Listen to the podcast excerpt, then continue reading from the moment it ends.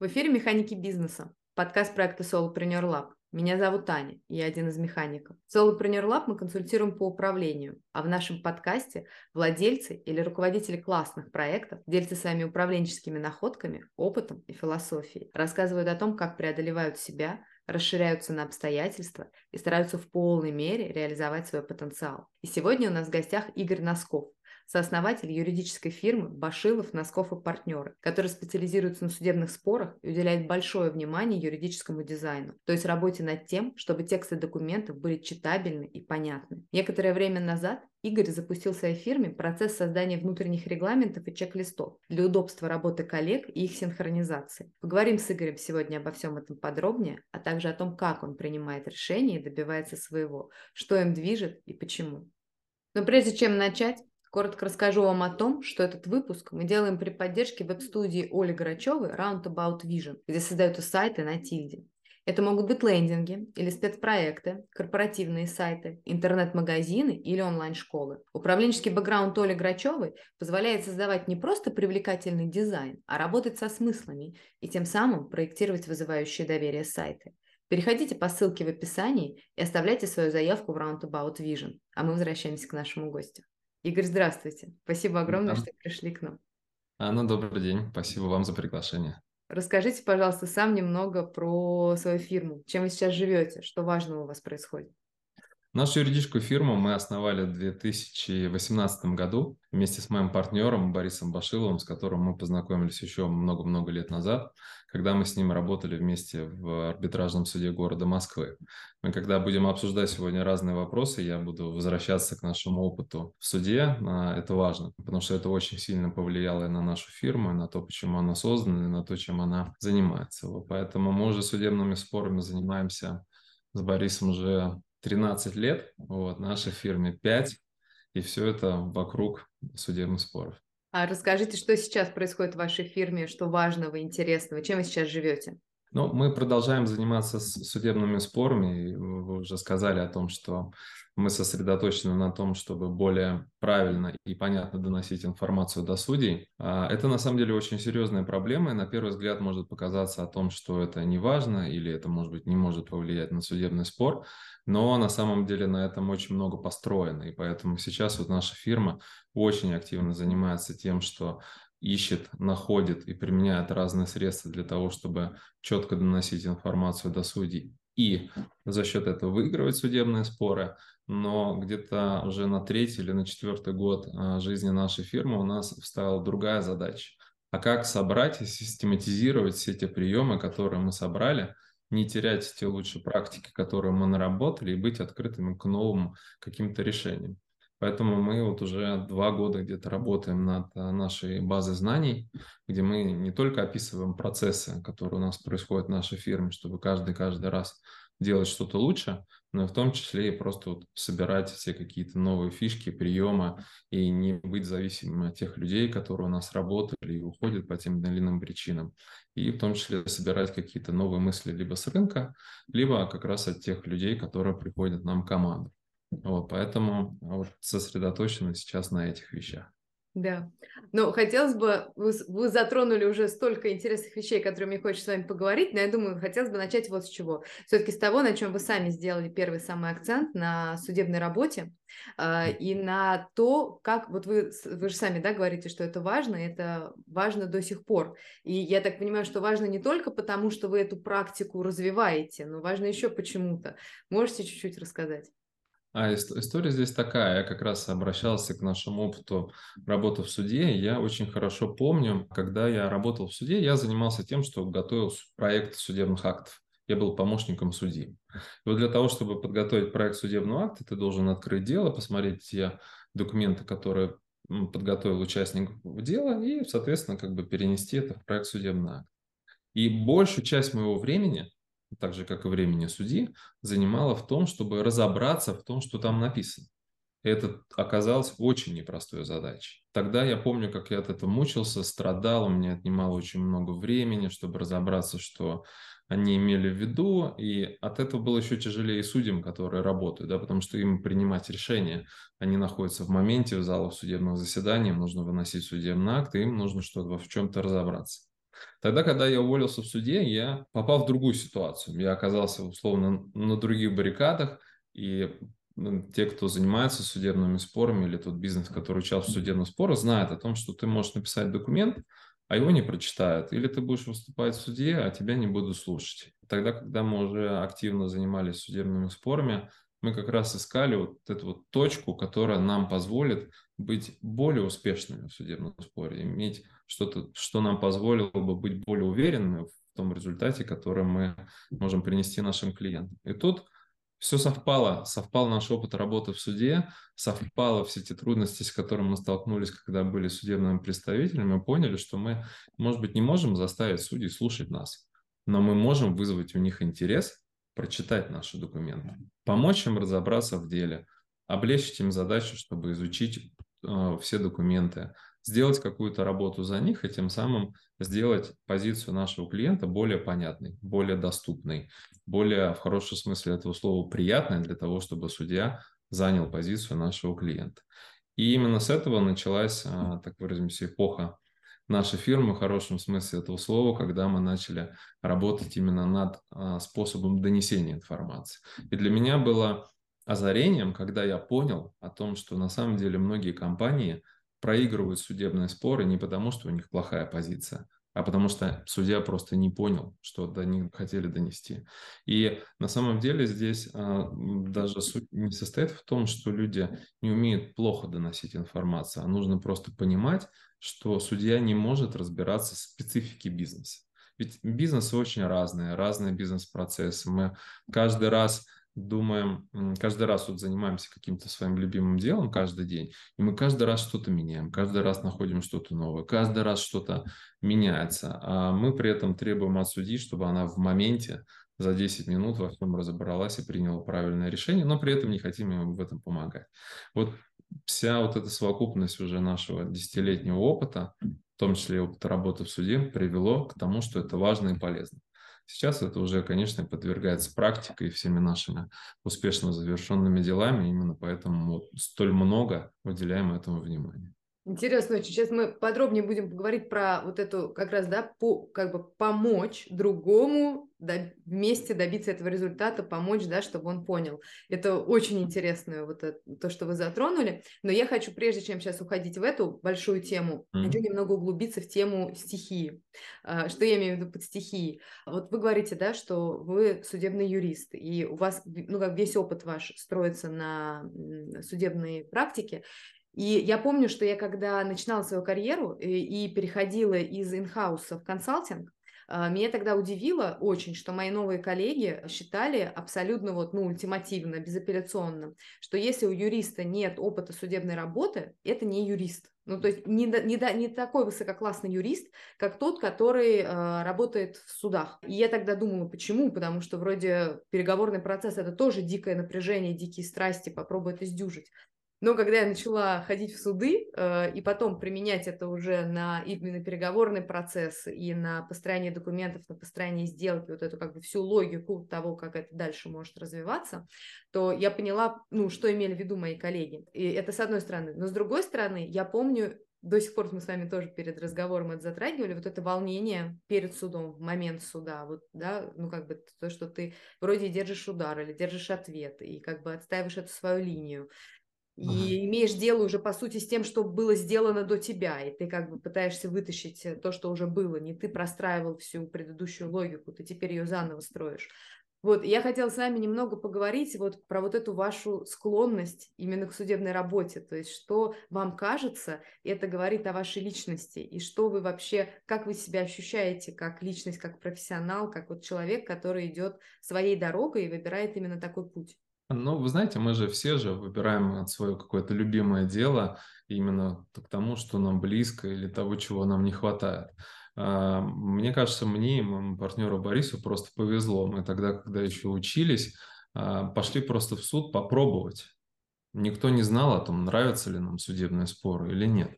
Но так оказалось, что это действительно наше любимое дело – заниматься судебными спорами. И как раз а, вот эти все волнения, переживания, отсутствие стабильности, непонимание того, что тебя ждет, какой тебе будет вопрос задан, это наоборот не пугает, а заводит. вызывает интерес для того, чтобы этим заниматься. Поэтому для кого-то более спокойно находиться в офисе, целый день работать с договорами или заниматься какой-то более бумажной работой. Наоборот, им не нравится каждый день куда-то ездить, встречать каких-то судей, которые не, не всегда могут к тебе по-доброму относиться, или общаться с неприятными оппонентами. Им это не очень комфортно, но зато они отлично работают в офисе и умеют очень скрупулезно вытачивать любой пункт договора. Я бы не смог бы этого делать, честно. Ну, просто, видимо, под другой по складу а, человека, и мне наоборот а, интересно кататься вот по этим волнам судебных споров, когда пока судебный спор идет, ты у себя в голове можешь его дважды проиграть и трижды выиграть в зависимости от того, как у тебя проходит судебное заседание. Поэтому ты просто подбираешь то, что тебе э, больше нравится, и в том, в чему ты хорош, какие у тебя качества есть. Поэтому у каждого свои предрасположенности, и мне Просто, мне кажется, ну, отчасти в, в этом повезло. О том, что я быстро нашел а, любимое дело, занимаюсь им уже 13 лет, и при этом не планирую абсолютно ничего менять. Мне это абсолютно комфортно. И просто каждый год развиваю те навыки, которые мне полезны, чтобы быть еще лучше. Вот поэтому это... Хотя я знаю, что многие, наоборот, многие годы ищут, да, и никак не могут найти а, свое дело. Это действительно непростой путь. Вот, но мне этот поиск а, удалось пройти достаточно быстро.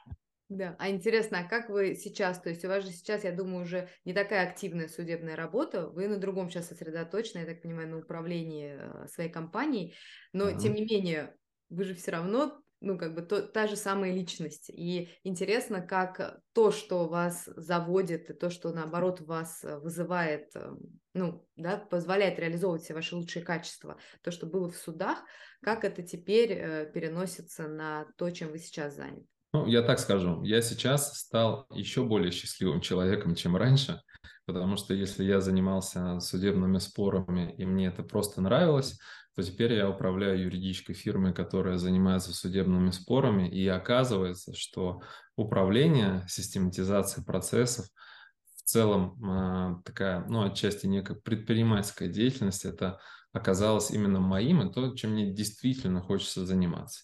Я хорошо выступаю в суде, отлично умею составлять процессуальные документы, но управлять а, юридической фирмы и именно работать с людьми и создавать вот этот уровень качества, который позволяет а, именно побеждать там в судебных спорах, это оказалось еще более близким а, мне делу. Хотя я знаю о том, что это происходит достаточно редко, вот, ну и в этой части, видимо, мне вот повезло, таким вот я счастливым оказался точки зрения своей работы.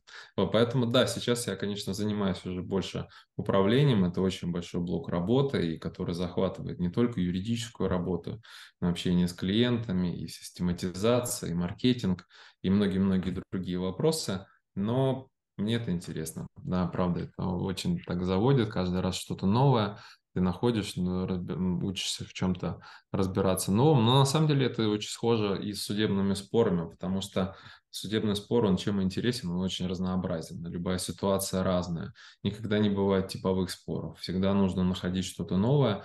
Каждый раз ты ломаешь голову для того, чтобы в чем-то разобраться. Это здорово. Ну, вот, поэтому не хватает и того, и того, но при этом я не лишен возможности сходить на любой судебный спор или подготовить какой-то документ. Поэтому здесь, если вдруг у меня возникает какая-то юридическая тоска, у меня есть возможность ее как бы быстро удовлетворить, поэтому в этом тоже нет никаких проблем.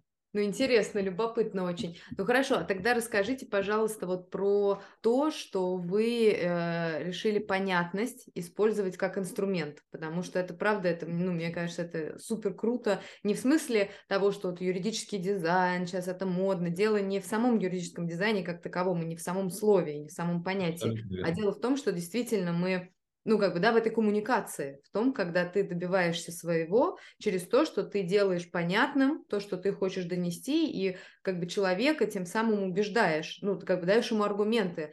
Но тоже вот интересно, почему с этой стороны вы, как бы, эта сторона вам ближе, потому что тоже ведь по-разному. Иногда, мне кажется, бывает э, желание добиться своего через, наоборот, напор, и как бы напором как раз человек добивается своего, а вы идете другим путем. Можете рассказать, почему вам кажется так? А, ну, вы знаете, я действительно знаю о том, что есть такие стратегии, когда люди идут через принуждение, то есть они заставляют вынуждают, там, допустим, кого-то занять там твою точку зрения, это такой более а, насильственный подход. Но я люблю читать и очень разную литературу читал, в том числе и про убеждение. И я знаю о том, что человек всегда а, любит сам принимать решения, а не быть убежденным в чем-то. Потому что если ты начинаешь кого-то в чем-то убеждать, то первая реакция – это человек начинает противиться да, тому, чтобы... И как раз вся тонкость состоит в том, чтобы человеку дать решение, которое он посчитал бы своим.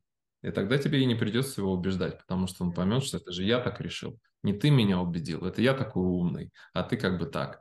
И мы как раз-то и идем по тому пути, что мы даем решение, которое в пользу нашего клиента, но которое кажется правильным и понятным. Ведь на самом деле как раз и если это перевести на некий такой в большей степени бизнес-язык, две стороны, истец-ответчик – это два продавца, которые судье продают свое решение.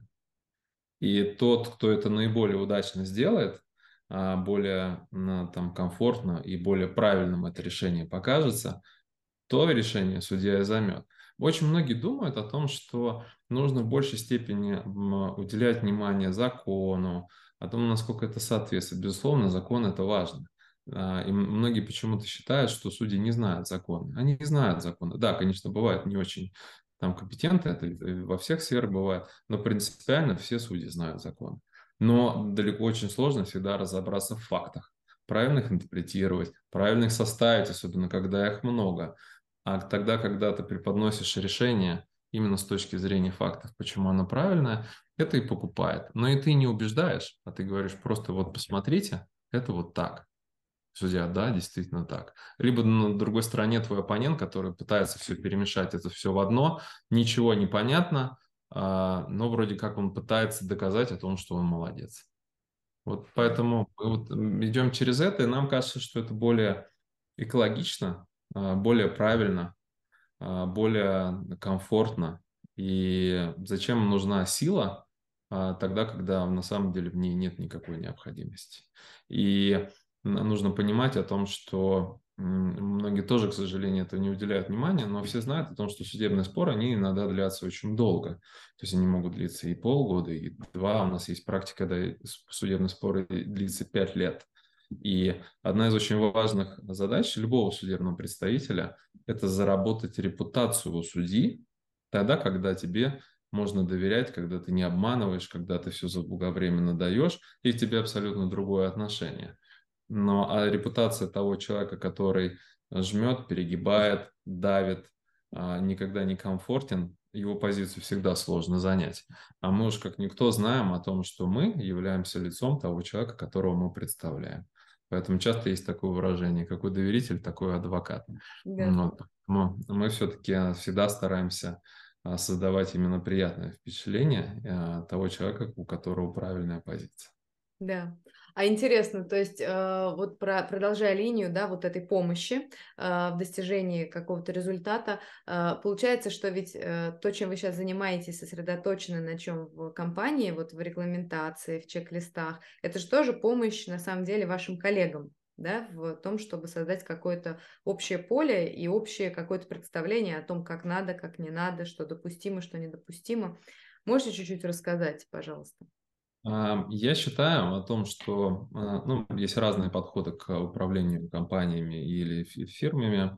Я считаю, что я, будучи управляющим партнером а, нашей фирмы, не сотрудники работают для меня, а я работаю для сотрудников. А мои сотрудники уже работают для тех а, клиентов, чьи интересы мы представляем. И здесь получается такой некий замкнутый круг в виде взаимной заботы. Никто никого не заставляет а наоборот, каждый друг для друга создает некий комфорт для того, чтобы действительно получать хорошее качество.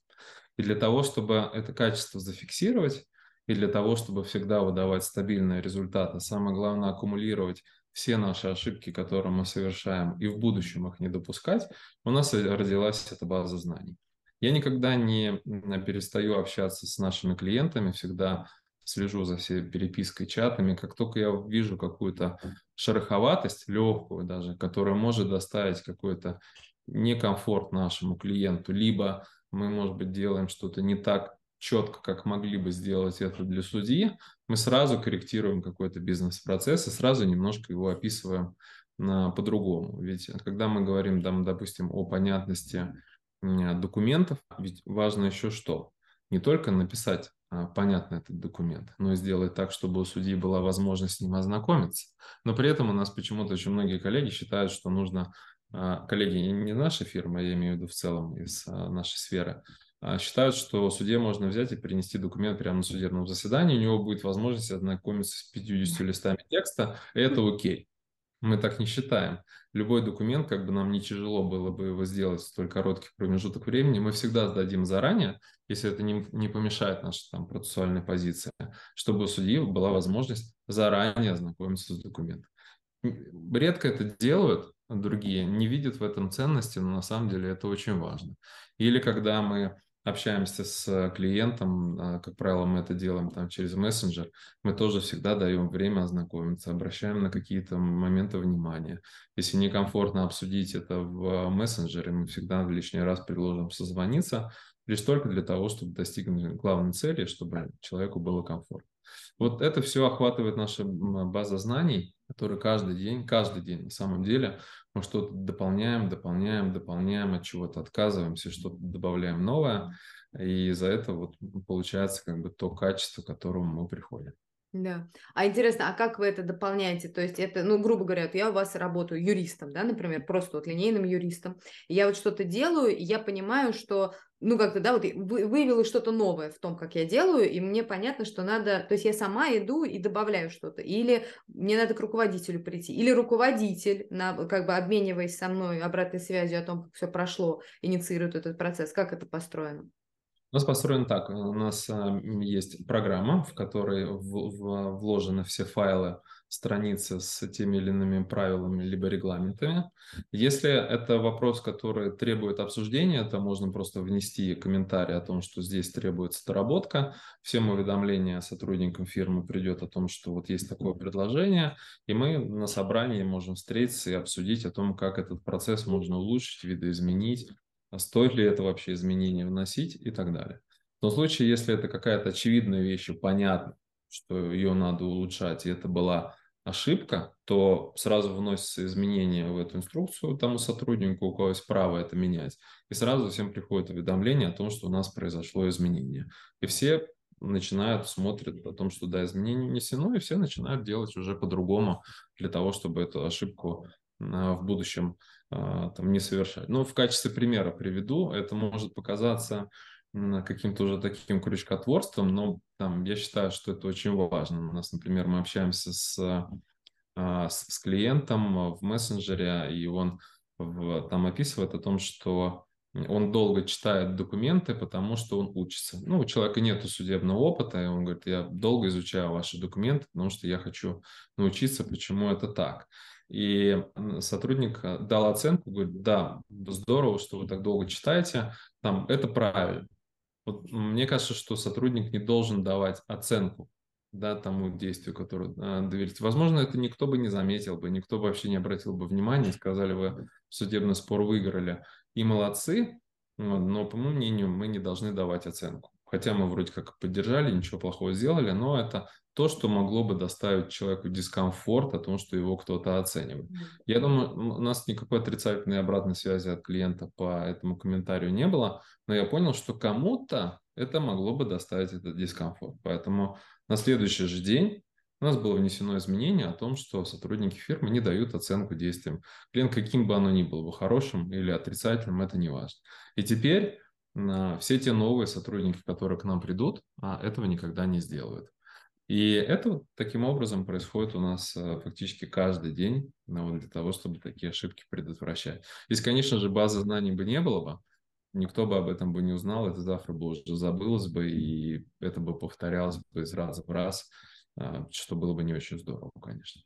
Здорово, это очень здорово. А расскажите, а кто уполномочен, вот вы говорите, да, что есть сотрудники, которые могут вносить изменения. А какие, ну не фамилии, безусловно, а может быть позиции? А здесь все зависит от того, чьих процессов а, касается эта инструкция. То есть, если идет речь, допустим, об ознакомлении с материалами дел, и это у нас занимаются помощники юристов, значит, это имеет возможность внести помощник юриста. Если это касается каких-то более сложных вещей, допустим, по подготовке какого-то сложного процессуального документа, то такое полномочие есть у юриста, но нет, допустим, у помощника юриста. Если здесь идет речь о каком-то, там, допустим, клиентском сервисе, о каких-то там совсем тонких вещах, то здесь это уже есть возможность у руководителя практики, либо у партнера. Поэтому здесь все зависит от того уровня а, процесса, на котором находится, чьей должности это имеет отношение, и тот уже, кто это вносит. Если это какой-то такой процесс, который имеет отношение к разным должностям, и здесь могут быть задействованы разные сотрудники, то здесь а, мы можем уже собраться и обсудить о том, как комфортно будет, будет ли это работать, будет ли это эффективно, нужно ли это, и так далее. Здесь очень важный момент, на самом деле, многие задают вопрос, а как вы добиваетесь того, чтобы все исполняли то, что написано в инструкции. Можно написать, но делать это никто не будет. А здесь очень важно для того, чтобы любой регламент помогал сотруднику, а не наоборот ему мешал. Поэтому мы часто собираемся, обсуждаем, говорим, как лучше, и в конечном счете это очень так а, а, экологично входит в работу любого сотрудника, и никто даже не думает о том, нужно, что чему-то можно противиться. Да. А интересно, а какую программу вы используете для этого? Потому что очень любопытно, вы сказали, да, что человек внес изменения, все об этом, вся цепочка об этом узнала. Поделитесь, пожалуйста. Мы тогда, мы, когда всех э, событий мы работали на иностранном э, программном обеспечении, это был а, Confluence. А сейчас мы просто выгрузили это тогда, когда эта программа перестала работать, и пока все это у нас находится просто в Google документах, в Word с перекрестными ссылками. Вот, но сейчас мы думаем о том, куда бы нам перебраться на отечественное программное обеспечение для того, чтобы дальше продолжать работать. В целом ничего там суперсложного нет. На самом деле это можно даже просто делать в обычных там файлах э, Word, Самое главное, чтобы у всех э, доступ к этому был и вот определить права. Ну и можно что-то более интересное найти. Сейчас в целом предложений много достаточно интересно. Да.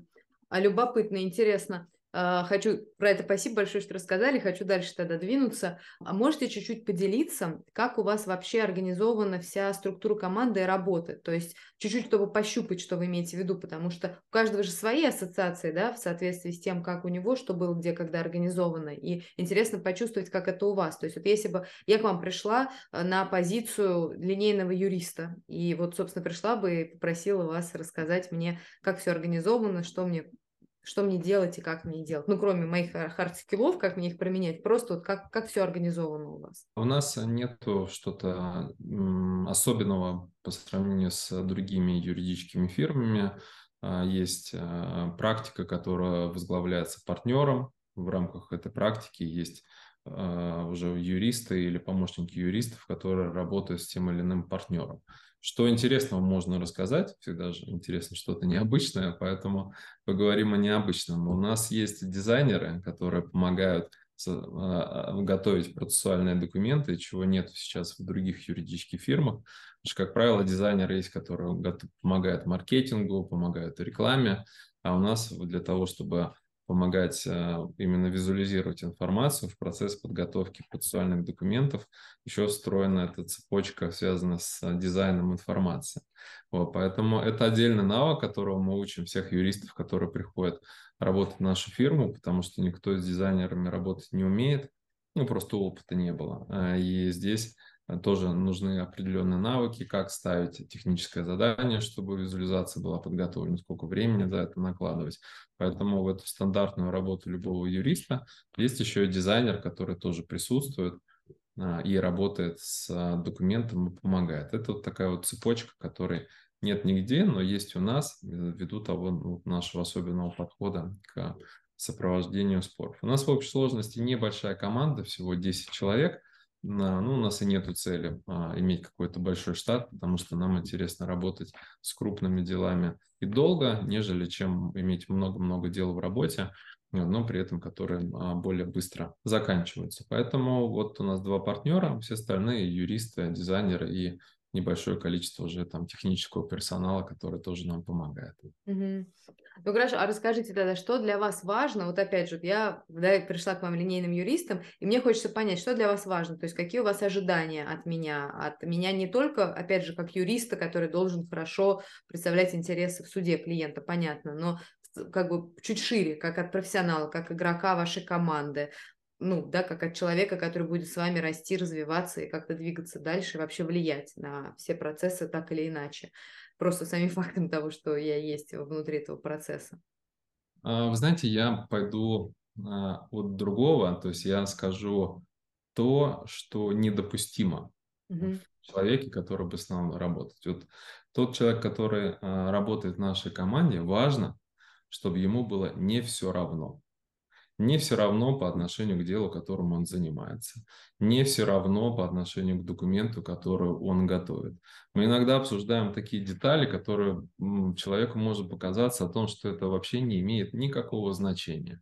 А какие-то, ну, совсем очень тонкие моменты. Или мы всегда уделяем внимание, там, в каком у нас психологическом состоянии находится клиент, ну, потому что это важно. Если он будет сильно переживать, то, скорее всего, мы не сможем ничего обсудить. Вот людям не должно быть все равно до этих деталей. А, может быть, не такой большой опыт. Может быть, не какой-то там много практики по какой-то категории споров. Этому всегда можно научить. И в целом не в очень большой промежуток времени. Но важно, чтобы человеку не было безразличным. Чему, э, как он этим занимается, чем он занимается, чтобы был искренний интерес. Если вот эта вот фундаментальная вещь есть, это значит человек, который будет в нашей команде, приживется и, скорее всего, будет работать уже много лет. Если вдруг, ну, такое бывает, что мы не до конца ощущаем того человека, который нам приходит, и все-таки вот он не так переживает, не так радеет за то дело, которым он занимается, конечно, рано или поздно человек просто уходит, ну, потому что климат, ну, ну не, не тот, да, а, поэтому у всех как бы разный подход к работе. Да. Поэтому это самое важное, вот, чтобы у нас как бы все сложилось. Да. А интересно еще тоже с вами поговорить вот в этой связи и вот этой заботы. Вы уже расставляли эти акценты, очень интересно. То есть уже из того, что вы рассказывали, понятен ваш настрой, понятно, как вы мыслите, но тем не менее хочется чуть-чуть углубиться и побольше вас послушать про управление ожиданиями клиентов от э, взаимодействия с вами, потому что понятно, что судебный процесс, он на то судебный процесс, что он непредсказуем. Понятно, что мы делаем все, чтобы выиграть, но все-таки решает судья, и не всегда мы можем выиграть. Или не всегда процесс идет так гладко и приятно, как хотелось бы клиенту. Еще если, не дай бог, клиент сам э, ездит на процессы, то он видит, что, так скажем, он видит моменты и слабости, и силы, и его это тоже может очень сильно смущать. Можете чуть-чуть рассказать? Да, на, на самом деле работа с ожиданиями наших клиентов это очень, очень, очень важно, ну прям вот такой вопрос прям актуальный задали. Работа с ожиданиями очень важна, потому что она формирует а, правильный настрой и а, правильное состояние человека на протяжении всего судебного спора. Например, ну, с чем можно работать? Первое а, ожидание это относительно срок рассмотрения дел. Вот некоторые люди ну, особенно те, кто не имеет судебного опыта, думают, что у меня дело простое, а, у меня позиция сильная, одно, одно судебное заседание будет достаточно для того, чтобы судья занял мою сторону. Но все это может превратиться в а, годы судебных споров. Если с человеком изначально не поговорить и не предупредить его о том, что это может действительно затянуться, то его этот сильный настрой а, в начале, скорее всего, выгорит уже через 6-9 месяцев и он точно не будет готов к судебному процессу, который будет длиться там 2-3 года. И в конечном счете это будет очень плохо для него, для человека прежде всего, и для фирмы, потому что человек ну, просто не протянет. Он посчитает, что э, судья купленный или фирма плохая защищает его интересы, или еще что-то не так.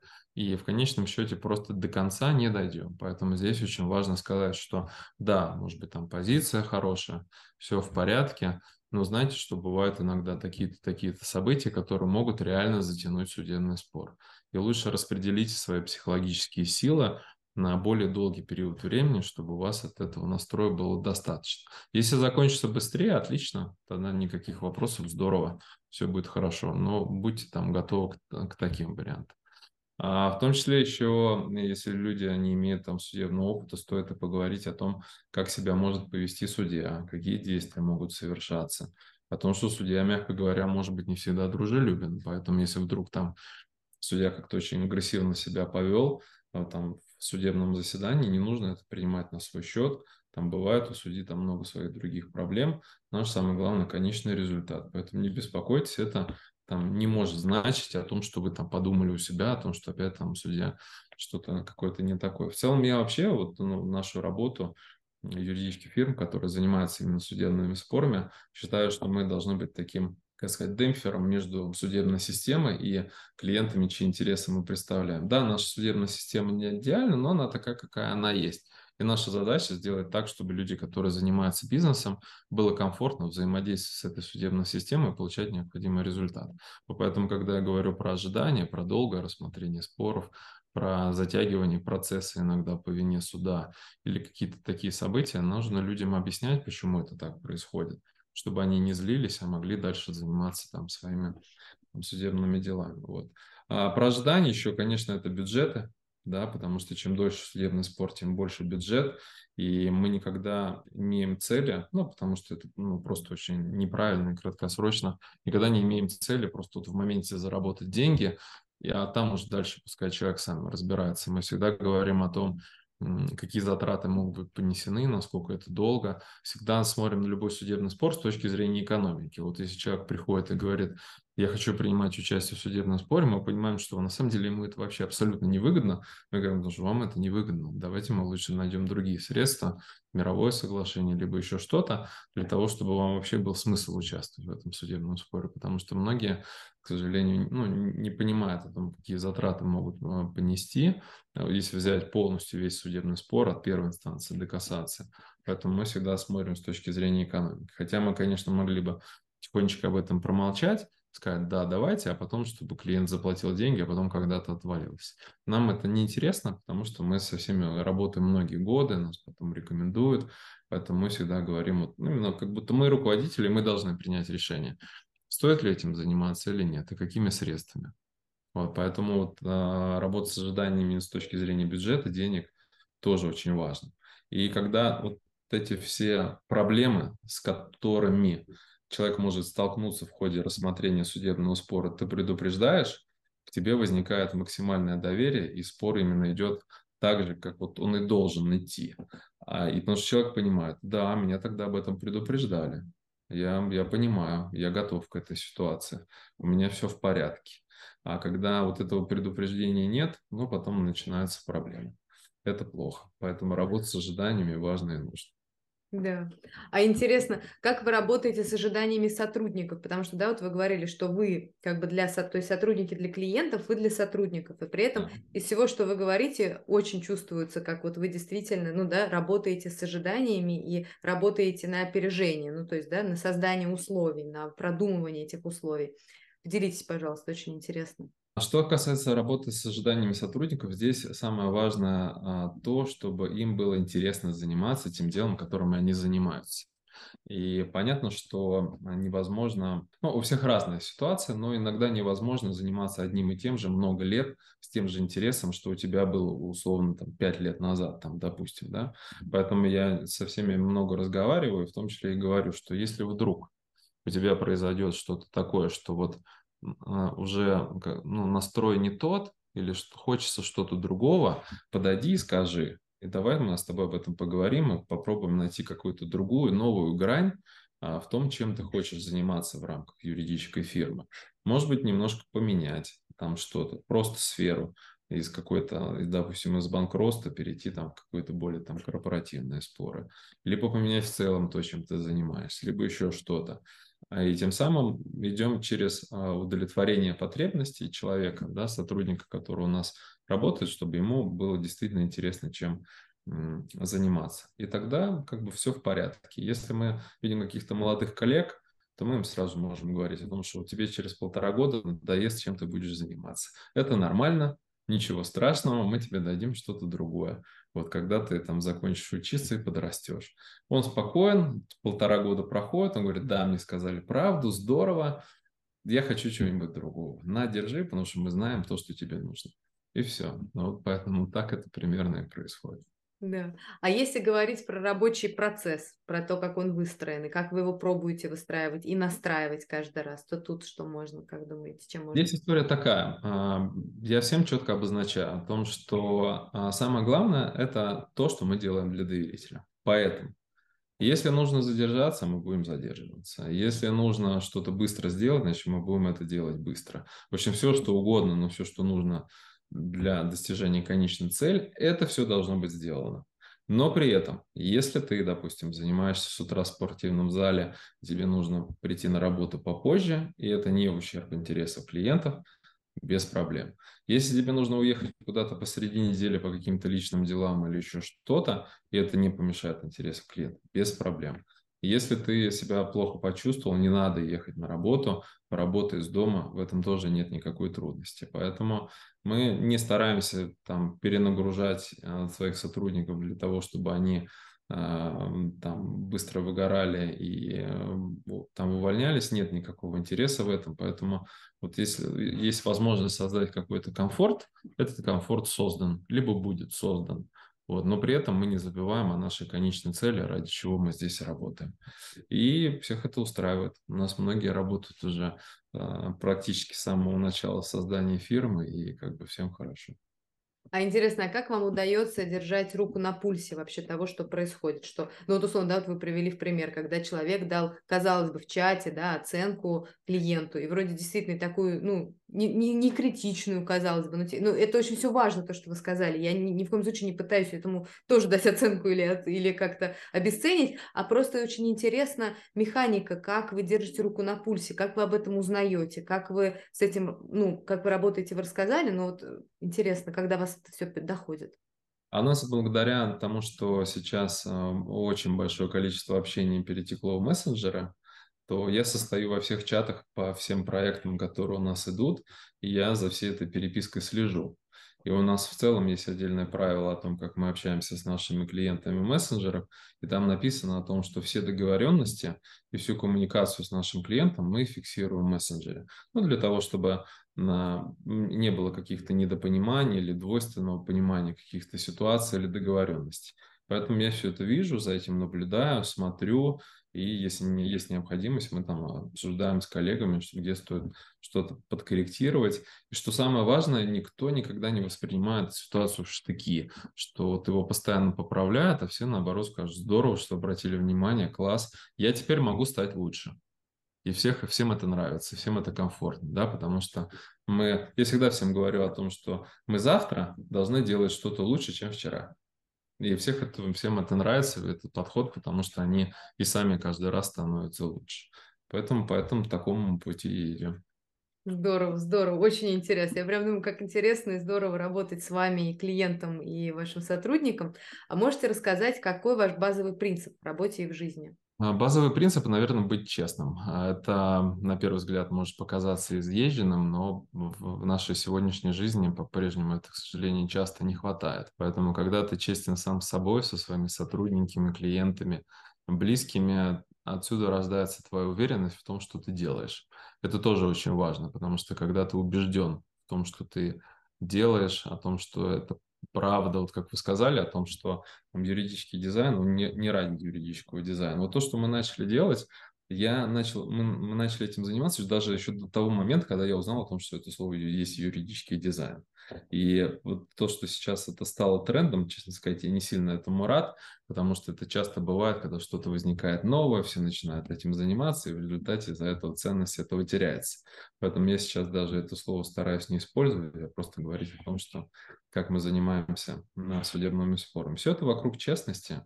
Вот это здорово, и даже когда ты тот же самый суд приходишь, и судья задает тебе вопрос, который действительно как-то немножко ухудшает а, твою позицию, ты говоришь, да, вы знаете, действительно это так. И люди понимают, что ты здесь не просто наживаешь что-то черное белым, о том, что да, ты объективно относишься к своей позиции, но есть которые но, которые все-таки за твою, в твою пользу, за твою сторону говорят. Поэтому, еще раз повторюсь, это честно все-таки для меня. Да. Да. А э, любопытно очень, в чем сила Башилов, Носков и партнеры юридической фирмы? С того, с чего начали, с понятности. Поэтому в этом, наверное, наша сила. Ну, раскройте. Я... Почему именно в этом сила? А, в этом сила, потому что отчасти это продиктовано тем временем, в котором мы а, живем. Очень много информации, как правило, часто ненужной, и ты что-то читаешь, но не видишь важного, либо не понимаешь то, что, да, то, что происходит. И действительно, сейчас, если мы говорим о судебных спорах, судебная система у нас находится в таком состоянии, что разобраться в чем-то очень сложно. И для того, чтобы это действительно работало и прийти к правильному решению, это возможно только через э, понятность э, чего-либо. Поэтому многие к нам и обращаются. Вы знаете, даже у нас бывают такие ситуации, к нам приходят и говорят, вы знаете, мы не понимаем, что написали наши адвокаты, там, допустим, по уголовному делу. Но мы вот как клиенты не понимаем. Помогите нам сделать ту информацию, которую мы доносим, понятной. Вот. И мы видим в этом потребность и видим в этом важность. Поэтому мы вот через это идем и добиваемся тех результатов, которые у нас есть. Игорь, спасибо вам большое. С вами было очень интересно. Анна, вы, ваши вопросы были не менее интересны, чем мои ответы, поэтому спасибо вам тоже. А слушателям и зрителям нашего подкаста спасибо за то, что вы были с нами. Оставляйте свои впечатления в комментариях. Нам все интересно и важно. И если вам нравится наш подкаст, делитесь любимыми выпусками, ставьте нам оценки, подписывайтесь на наш канал, оставляйте отзывы на той площадке, где вы нас слушаете. Ну а если вы руководитель и чувствуете, что вам нужна поддержка в систематизации работы, процессов, коммуникации, отдельных проектов или принятия решений, пишите нам на e-mail, который есть в самом конце описания этого выпуска. Мы всегда рядом, чтобы помочь вам.